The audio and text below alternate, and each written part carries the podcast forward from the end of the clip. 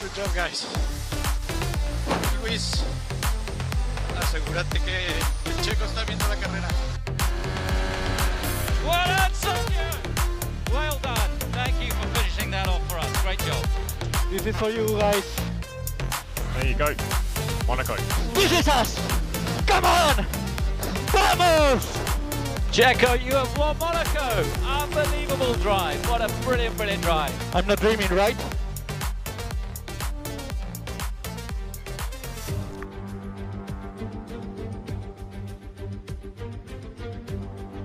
Hola a todos y bienvenidos al consultorio del Dr. F1. Los saludo con el gusto de siempre desde la Sierra Norte del estado de Puebla. Eh, después de una parada forzosa por cuestiones de salud. eh, primero nos pegó el COVID, luego nos dio una sinusitis ahí medio importante. este, y después se vino el, el parón de verano, pues por fin estamos de regreso. Eh, teníamos que tomar ese descanso a fuercita. Digo, el COVID no nos pegó tan fuerte, pero sí necesitábamos descansar. Y bueno, pues después viene este, esta pausa que siempre hace la Fórmula 1 a, casi a media temporada, donde literalmente se van de vacaciones. Y bueno, pues, ¿qué vacaciones, no? Porque durante este tiempo que no tuve actividad con el podcast, salieron kilos y kilos de información. eh, salieron notas, eh, por supuesto, las más llamativas, pues por principio de cuentas, y que fue la que movió todo el retiro de Sebastián Vettel la final del año, ¿no? No creo que sea una lástima que se vaya Sebastián, ya no, no es un no es un piloto viejo, tiene 35 años, los mismos que este su servidor, pero eh, yo creo que Sebastián ya estaba en el límite de lo que él quería dar hacia la Fórmula 1. Ya no tiene nada que, que demostrarle a nadie, digo, tiene cuatro campeonatos del mundo, ya hizo y ganó donde quiso. Entonces, eh, yo creo que ya él ya no siente la emoción que sentía, ¿no? Al correr. Y está bien que tome la decisión. Imagínense a los 35 años jubilarse con millones de dólares en tu cuenta y una colección privada de autos más que envidiable. Yo creo que es este, el, sueño de muchísimos, ¿no? Se va a poder dedicar al 100% a su familia. Y por ahí, una de esas, este, si le da la cosquillita, pues correr en alguna otra categoría, ¿no? Los de IndyCar luego, luego brincaron, ¡Ey, ey! Aquí hay un lugar si quieres venir. Entonces, eh, yo creo que Sebastián no debería ir a IndyCar. Este, a lo mejor que vaya a correr las 500 millas de Indianápolis, nada más como para darse el quemón. Pero Sebastián, pues debería, pues sí, dedicarse a lo que él quiere, ¿no? Que también es eh, mucho, va de la mano con su pensamiento ecologista y, y su situación de altruismo que él que tiene mucho. Entonces, este, está muy bien, que le vaya muy bien a Sebastián. Hizo lo que quiso en la Fórmula 1, ganó muy bien todo lo que él este, ganó. Y, y bueno, pues sí va a ser eh, lamentable que cada vez corran menos campeones en la parrilla. Pero bueno, pues eso se lo debemos a que Mercedes monopolizó el campeonato 8 años. Entonces, bueno, pues eso nos, nos, co- nos cortó la, de poder tener diferentes campeones, ¿no? Que pudieran competir. Se va Sebastián, eh, deja un legado importante y sobre todo deja un asiento vacío. Que la verdad, el que menos pensé que fuera a tomar el asiento de Aston Martin era Fernando Alonso.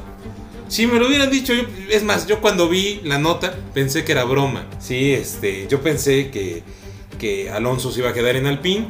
Considero que es bueno el movimiento para Alonso y para Aston Martin, no para Alpine. Alpine se equivocó en el momento en el que eh, esta primera mitad de la temporada le empezó a dar prioridad al francés Ocon. Yo creo que Ocon no es parte de una ecuación que te pueda llevar al éxito. Es un piloto que aunque es muy rápido, es un piloto muy egoísta, que no sabe correr en equipo, que tiene problemas con todos los coequiperos con los que eh, ha, ha compartido eh, el equipo y que por tanto Mercedes no lo quiso, porque él era un piloto de la Academia de Pilotos de Mercedes. Técnicamente era el que iba a subir en cuanto saliera Botas, pero ni el, ni el mismo Toto Wolf lo quiso. Entonces, pues yo creo que no van a tener eh, éxito mientras sigan teniendo a Ocon. Es un piloto veloz, sí, es un piloto rápido, pero no es alguien que pueda jugar en equipo y en Fórmula 1 tienes que saber jugar, jugar en equipo. Entonces, a Alonso le va a ir bien en Aston Martin en relación a que se va a sentir querido. Leía yo una, una declaración apenas, ¿no? Donde decía Primero, Otmar Safnoyer, el director de equipo de Alpine, dijo: Es que nunca nos dijo nada. Hasta que nos enteramos de que fichó por, Aston Martin. Y Alonso ayer dijo que no es cierto, que él se lo comunicó a otro ejecutivo del equipo y a todos sus ingenieros y compañeros. Dice, a lo mejor Otmar no sabía, ¿no? Pero todos los demás sí sabían antes de que se hiciera un anuncio. Ya saben que esto es, es yo dije, que dijo y él dijo y la chingada, ¿no?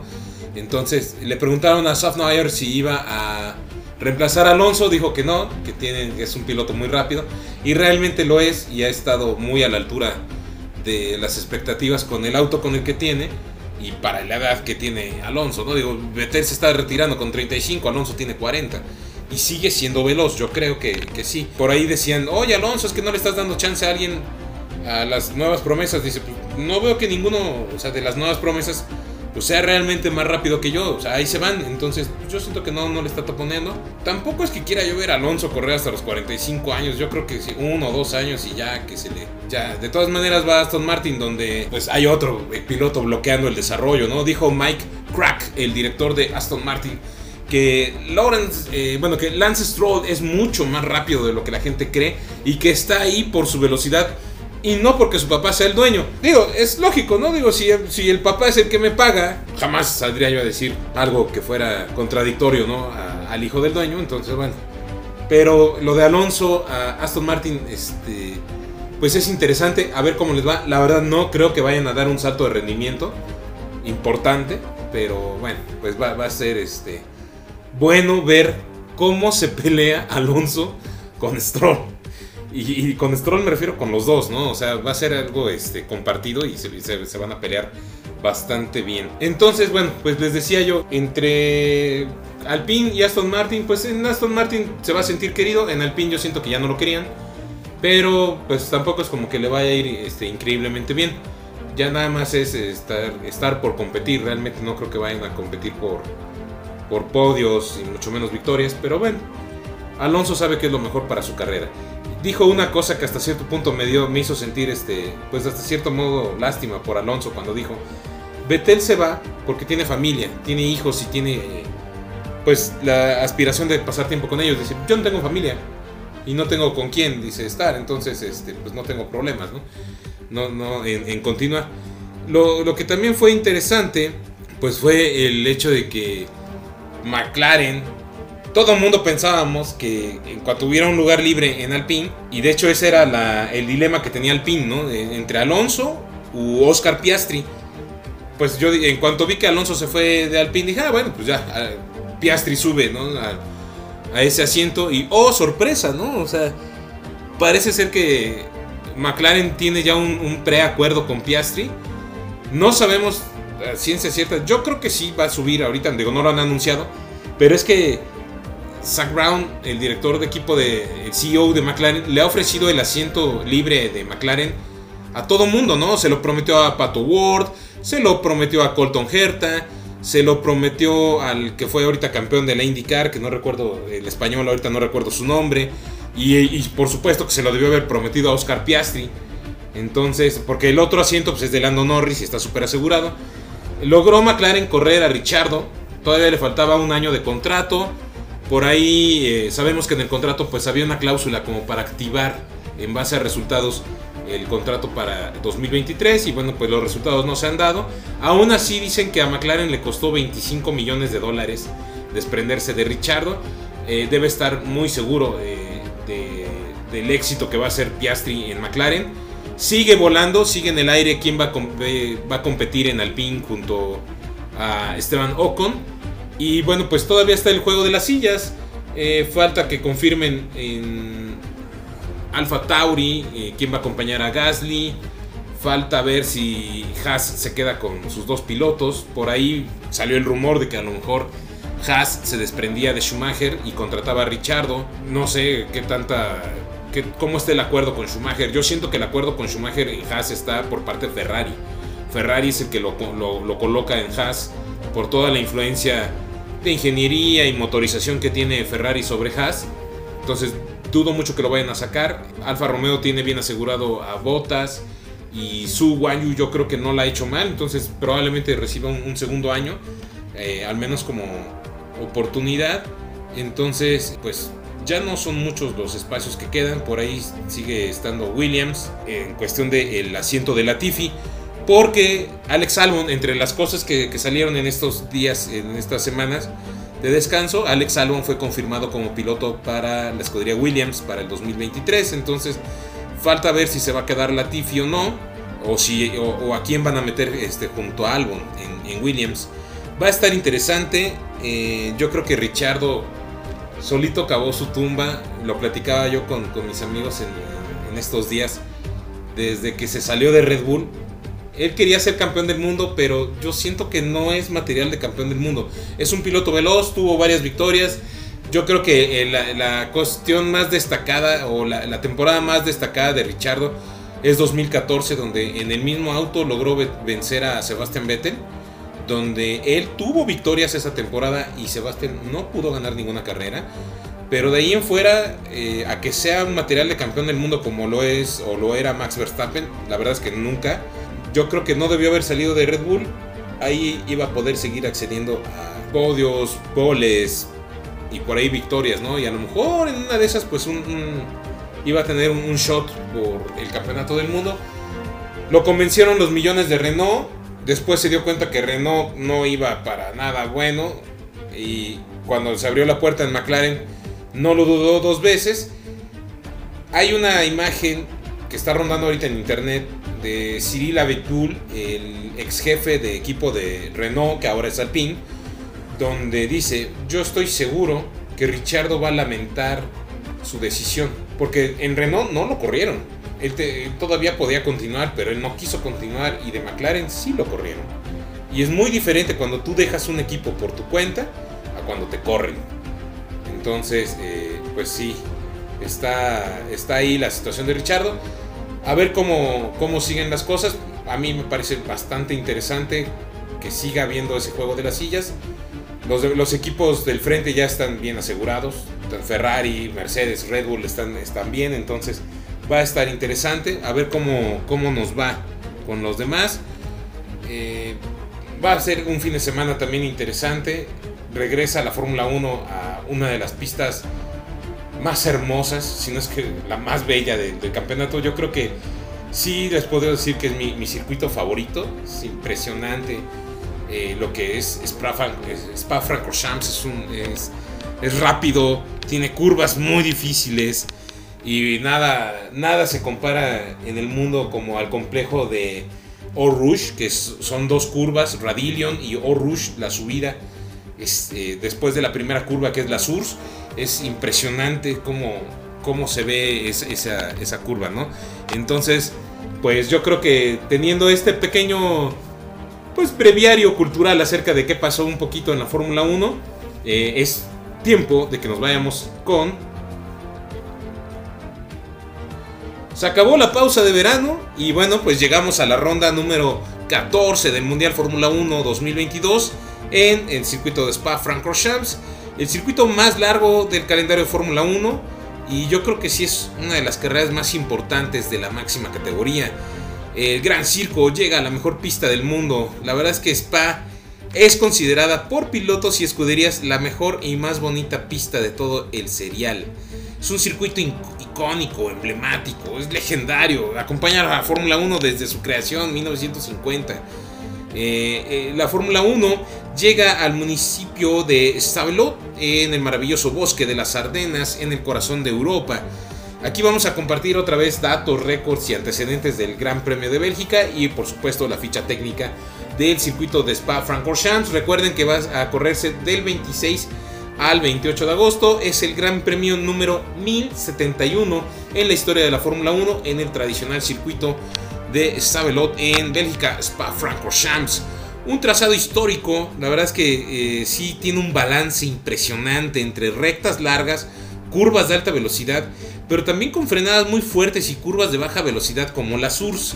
Es, eh, yo creo que es uno de los circuitos más divertidos para manejar aunque nunca lo haya manejado en persona, ¿no? O sea, en los, en los, videojuegos es, es un deleite. Entonces ya me imagino lo que debe ser este en, la realidad, ¿no? Spa cuenta además con uno de los tramos de aceleración continua más largos del calendario de la Fórmula 1. desde la salida en la curva 1, que es la Surs, hasta el final de la recta de Kemmel, pasando por la tradicional y ya mencionada zona de Radillion y la espectacular curva de Orush, donde alguna vez dijo Ayrton Senna que hablaba con Dios cuando llegaba a esa curva, ¿no? Es probablemente la curva más famosa e interesante de todos los circuitos del mundo. Muy rápida, compleja y en extremo peligrosa. Este tramo se recorre con el acelerador a fondo por más de medio minuto sin soltarlo. O sea, ni en tu coche lo haces. Bueno, no, si en tu coche sí, ¿no? Porque es más lento. Pero imagínense en un Fórmula 1. Entonces, una de las sensaciones que reflejan el ADN de la categoría reina en la Fórmula 1 es ese eh, atractivo, ¿no? Y, situación retadora que, provoca el circuito de Spa. Eh, durante este año, Spa sufrió diferentes modificaciones con la intención de recibir la homologación de la FIA y de la FIM para albergar el Mundial de MotoGP y también continuar recibiendo a la Fórmula 1 y a las categorías de resistencia como el WEC, el World Endurance Championship. Las modificaciones en Spa tienen que ver básicamente con las zonas de escape, principalmente en la zona más peligrosa del circuito, que es precisamente la curva de Eau Rouge y Radillon, en donde comúnmente se ven los accidentes más importantes y donde, bueno, pues hace eh, dos años, eh, bueno, perdiera la vida eh, Antoine Hubert, la gran promesa francesa de la Fórmula 2. Otra de las modificaciones realizadas en Spa es la grada de chalet ubicado precisamente frente a Rouge para mejorar la visibilidad de esa zona del circuito para el público y además de las zonas de salida de los pits y algunas otras ampliaciones menores en otras zonas del circuito. Hubo dos curvas, la curva 8 y 9 que también fueron reasfaltadas, se hizo por la misma empresa que realizó los trabajos después de las eh, inundaciones que hubo tan fuertes en Spa. De lo más interesante en esta edición será ver pues el debut de los autos de nueva generación, el fondo plano, el efecto suelo, el rebote, que pues se ha venido presentando de manera importante en la primera etapa de la temporada. Y bueno, pues ver cómo se comportan las llantas de 18 pulgadas en este trazado. Lo lamentable de todo esto es que Spa eh, termina su contrato con la Fórmula 1 este año y podría ser la última vez que veamos la Fórmula 1 en un buen rato en Bélgica. Y es que sí está el riesgo latente de que no renueven el contrato con Liberty Media y la verdad es que sí sería pues una pena perder Spa. Yo creo que Spa es una de las catedrales del automovilismo mundial. Es un circuito que tiene que estar en el calendario de la Fórmula 1 si la Fórmula 1 quiere seguirse considerando Fórmula 1. Eh, no, yo siento que hay vacas sagradas en cuestión de los circuitos en la Fórmula 1. ¿Y a quienes quieres mencionar sin problemas? A Silverstone en Inglaterra, al circuito de Monza en Italia, eh, por supuesto Spa-Francorchamps en Bélgica, por supuesto Monte Carlo, no, puede faltar. Y bueno, a mí me gustaría ahí introducir al Hockenheimring ¿no? de, Alemania. A lo mejor o, el Nürburgring o el Hockenheimring, pero yo siento que en Alemania debería haber Gran Premio de Fórmula 1 todos los años. O sea, es una de las, de las naciones que más participan en la Fórmula 1, entonces debería estar sí o sí. Pero bueno, pues ahí los intereses de, de Liberty Media pues siempre están por delante, como dicen los gringos, business are business, entonces bueno, pues es lo que corre. Hablemos un poquito sobre la historia del Gran Premio de Bélgica. Eh, se ha corrido 66 veces en Bélgica, en la Fórmula 1, en tres diferentes trazados. Dos veces se corrió en el circuito de Nivelles, 10 veces en el circuito de Solder y 54 veces en Spa-Francorchamps. En esta edición es la número 55 que se ha corrido en, Spa. Spa tuvo el original una, una distancia total de 14 kilómetros el circuito. La última vez que se corrió en el circuito largo de Spa fue en 1971 y el ganador de ese gran premio fue nada más y nada menos que don Pedro Rodríguez de la Vega en 1971. Entonces eh, era otra cosa el circuito ese de 14 kilómetros, era súper peligroso y cruzabas casi casi pueblos para recorrerlo. La pista actual es de 7 kilómetros, 7.004 kilómetros en total. Eh, entonces, les decía, esta es la edición número 67 en la historia del Gran Premio de Bélgica. Aquí, este, este circuito tiene la característica de que han debutado pilotos como Michael Schumacher, que bueno, pues hasta la fecha sigue siendo el, el máximo ganador de, títulos en la Fórmula 1, pero también debutaron Jim Clark, el escocés volador, Gunnar Nilsson, Didier Pironi y la escuela McLaren, la escudería McLaren, perdón. Este, bueno, pues aquí fue donde logró su primera victoria. Eh, como les decía, ¿no? Eh, eh, Pedro Rodríguez fue aquí donde consiguió su, su segunda y última victoria en Fórmula 1. Y perdón, me equivoqué, no fue en 1971, fue en 1970, bajo la configuración más larga. Eh, Charles Leclerc conquistó en este escenario también su primera victoria en el SF90 de Ferrari en el 2019. Las llantas que va a seleccionar Pirelli para correr en Spa van a ser los duros C2, los medios C3 y los blandos C4. Digamos que es una, una gama media, ¿no? El rango intermedio ahí de, de Pirelli. El circuito fue inaugurado en 1950. La carrera inaugural fue ganada por el argentino Juan Manuel Fangio, el chueco, en un Alfa Romeo. Ojalá me hayan hecho caso y hayan visto el documental de Juan Manuel Fangio en Netflix. Si no lo vieron, se los vuelvo a recomendar. Véanlo y se van a dar cuenta de por qué Fangio, para mí, es el mejor de la historia. Y lo va a seguir siendo por muchísimo tiempo. El circuito belga se corre en sentido de las manecillas del reloj. La longitud del circuito, como les decía, es de 7.004 kilómetros, al cual se le darán 44 vueltas, recorriendo 308.052 kilómetros como distancia total de carrera. Les recuerdo que es el circuito más largo del calendario de Fórmula 1. El trazado cuenta con 19 curvas en total, 9 son a la derecha y 10 son a la izquierda. Es el cuarto circuito con más curvas del calendario, empatado con Imola, Miami y Mónaco. Todas con 19 en total y solo después de Jeddah en Arabia Saudita con 27, Marina Bay en Singapur con 23 y Bakú y el circuito de las Américas con 20 curvas cada uno. En 54 ediciones del Gran Premio de Bélgica en Spa, 21, es decir, 38.89% se ha logrado la victoria partiendo desde la pole y en 14 ocasiones, es decir, 25.93%, se ha logrado desde la segunda posición, o sea que más del 60% de los triunfos se han conseguido largando desde la primera fila. El promedio de cambios en la caja de velocidades por vuelta oscila entre 46 y 50 cambios, dependiendo del clima y por supuesto del manejo de cada piloto y del tráfico que se presente en la pista. Entonces, la distancia que hay entre la línea de salida y la frenada de la curva 1 en la SURS es aproximadamente de 270 metros. Y es bastante eh, interesante porque, bueno, pues es un circuito muy rápido. Eh, Spa tiene dos zonas de detección y dos de activación del sistema DRS. La primera zona está ubicada en la recta de Kemmel, que es la recta que sale después de Rouge, antes de llegar a la frenada de la curva 5 y la segunda se ubica en la curva 19 y la curva 1 exactamente frente a la meta. El récord de vuelta pertenece a Valtteri Bottas con un tiempo de 1 minuto 46 segundos y 286 milésimas, logrado en el Mercedes W09 de 2018 y ese récord no ha sido superado. El récord de pista fue logrado por el británico Lewis Hamilton en el Mercedes del 2020, deteniendo el crono en 1 minuto 41 segundos y 252 milésimas. Con este registro, Lewis logró la pole position del 2020, que fue su pole número 93 en la historia de la Fórmula 1.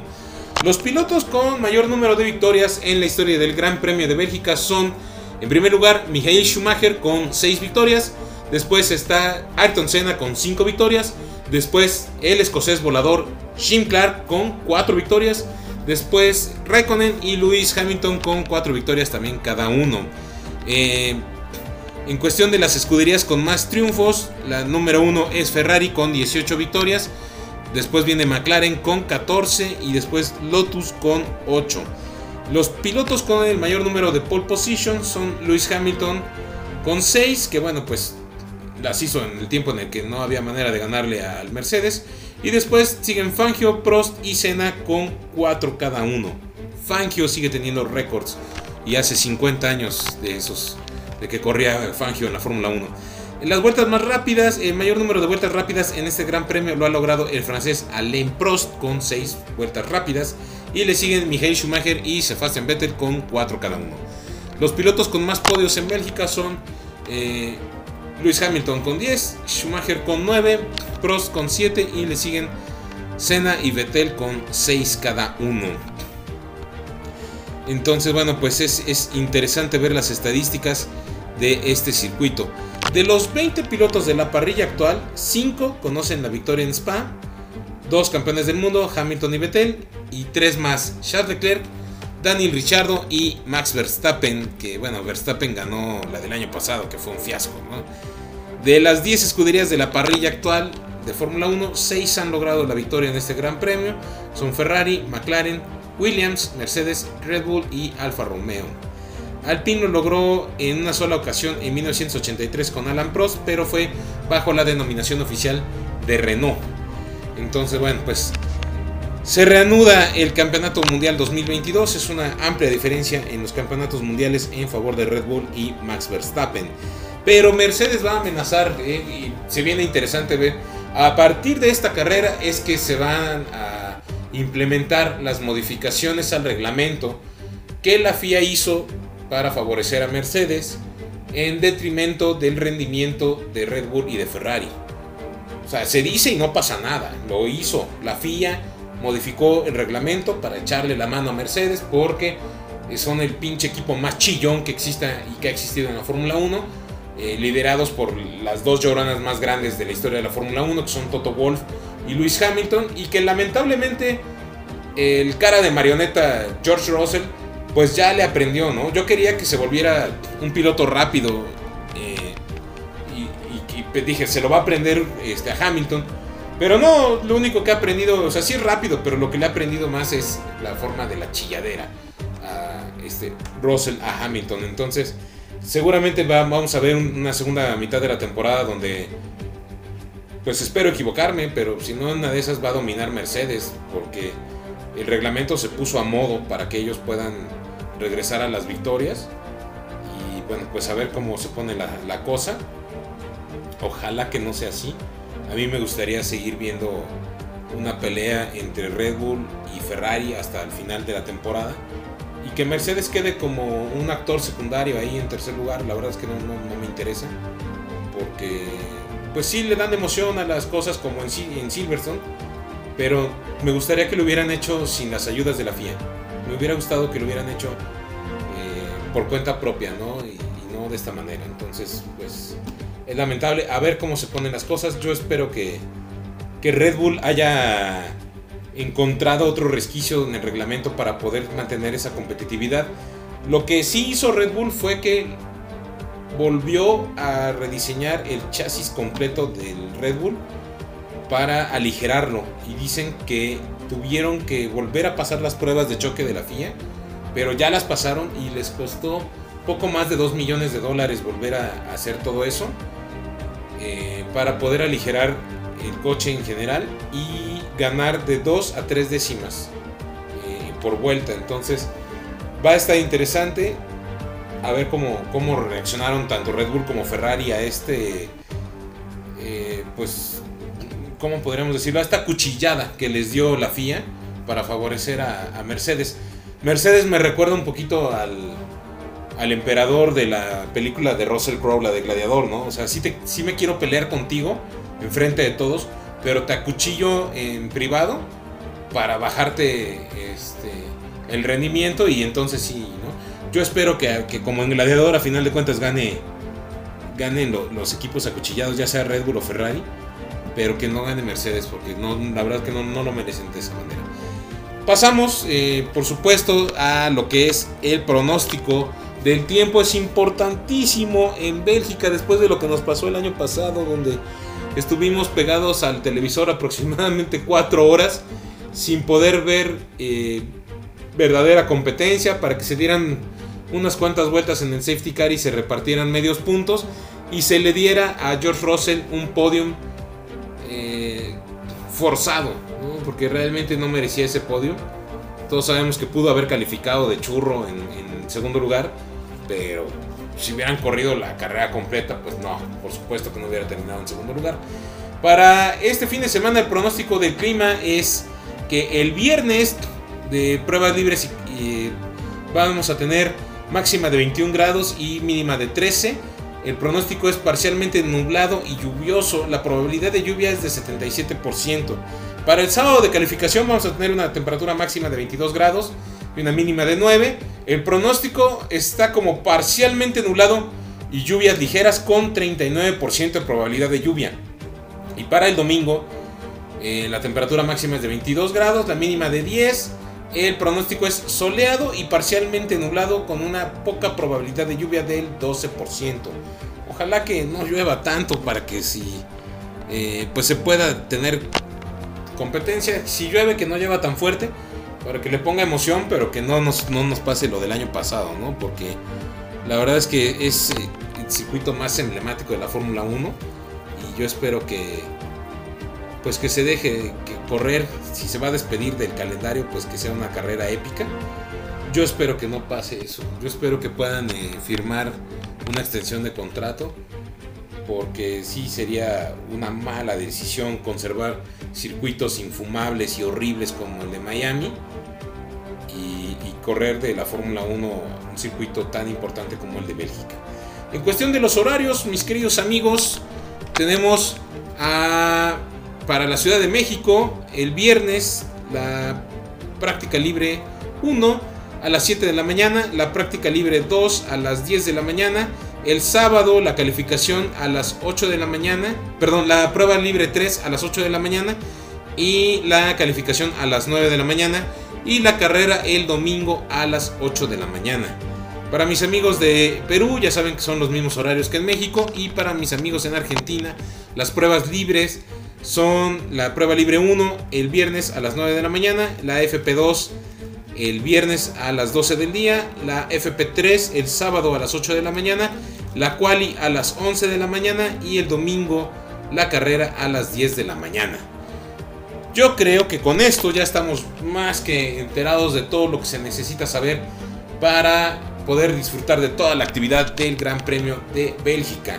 Ya de salida, mis queridos amigos, el este fin de semana van a ver un Mercedes muy diferente en cuestión de el livery o lo que es la, pintura ¿no? de, el coche y es que para este Gran Premio de Bélgica Mercedes va a pagar tributo a pues el 55 aniversario de la creación de su división, su socio ¿no? de alto rendimiento que se llama AMG y es que en honor a la celebración de los 55 años Lewis Hamilton y George Russell competirán en Spa con un logo especial y un gran número vintage en los pontones para recordar al legendario ganador de las 24 horas de Spa de 1971, el auto Mercedes 300 SEL 6.8 litros AMG llamado Red Pig, que es, un auto legendario. Si no lo conocen, los invito, mis amigos, a que busquen fotografías de este Mercedes. Es una cosa preciosa.